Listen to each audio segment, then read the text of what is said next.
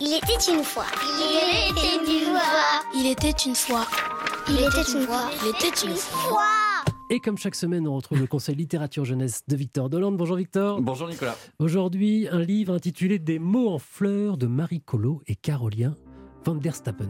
Oui, c'est un très joli conte. On suit les pérégrinations de Monsieur Mo, un jardinier qui cultive des mots dans son jardin un peu hors du commun. C'est joli. Oui, c'est magnifique. Un livre découpé en quatre parties, comme le nombre de saisons dans l'année. On démarre bien sûr avec le printemps, où la terre est multicolore, les fleurs prêtes à éclore et les abeilles se promènent dans un joyeux désordre.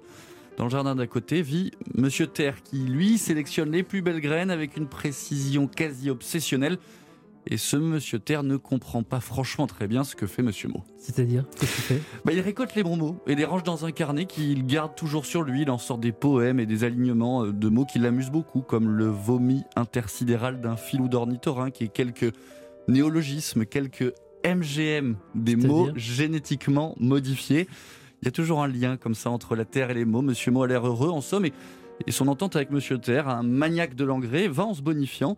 Comme la Terre, au fil des saisons, l'année avance, le carnet de Monsieur No se remplit aussi vite que Monsieur Terre améliore ses récoltes. À partir de quel âge C'est la question rituelle? À partir de, je dirais, 6-7 ans, c'est un conte extrêmement euh, poétique qui mélange la terre et les mots, laboure la langue et cultive avec beaucoup de douceur notre imagination.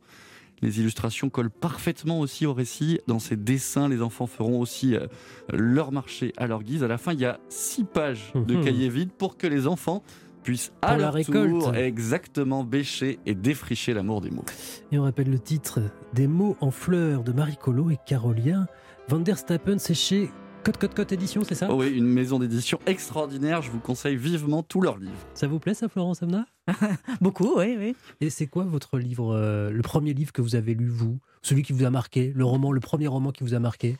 Moi, j'ai eu la chance de grandir dans une famille de lecteurs où euh, tout était permis, c'est-à-dire qu'il n'y avait pas l'é- l'étagère des parents et l'étagère des enfants. On prenait ce qu'on voulait dans la bibliothèque et après, euh, on disait ah, j'ai lu ça, j'ai lu ça. Et donc, les, premiers livres qui m'ont saisi de frayeur et de plaisir, parce que je pense que la lecture, ça va ensemble. C'est il y a cette espèce de côté où on est précipité dans un mo- où j'ai compris ça que la lecture vous précipitait dans un autre monde et à la fois euh, vous pouviez plus acheter de livres, c'est Zola. Et, elle- Ah oui. et- et donc j'ai lu Zola à 7-8 ans, sans rien comprendre évidemment, en saisissant par contre que, que euh, on rentrait quelque part et, et je savais que je n'en sortirais plus jamais.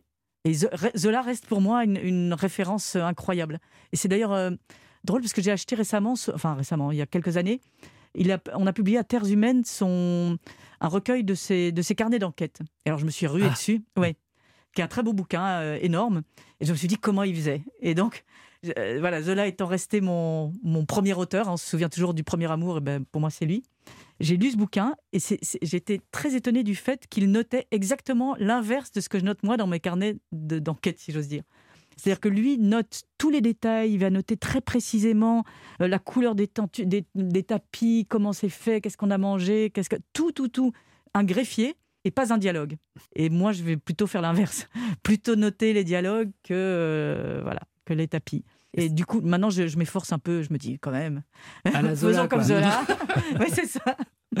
Alors c'est pas du Zola, c'est du Omna, mais c'est très très très très bon. L'inconnu de la Poste, c'est aux éditions de l'Olivier. Merci beaucoup Florence Omna. Merci à vous. Europe 1. C'était la dernière page de cette émission. Merci à Agnès Vaudin pour son aide et son carnet d'adresses. Et merci à Boris Pachinski, bien entendu. L'homme aux doigts de fée. On se retrouve la semaine prochaine pour d'autres livres. Salut.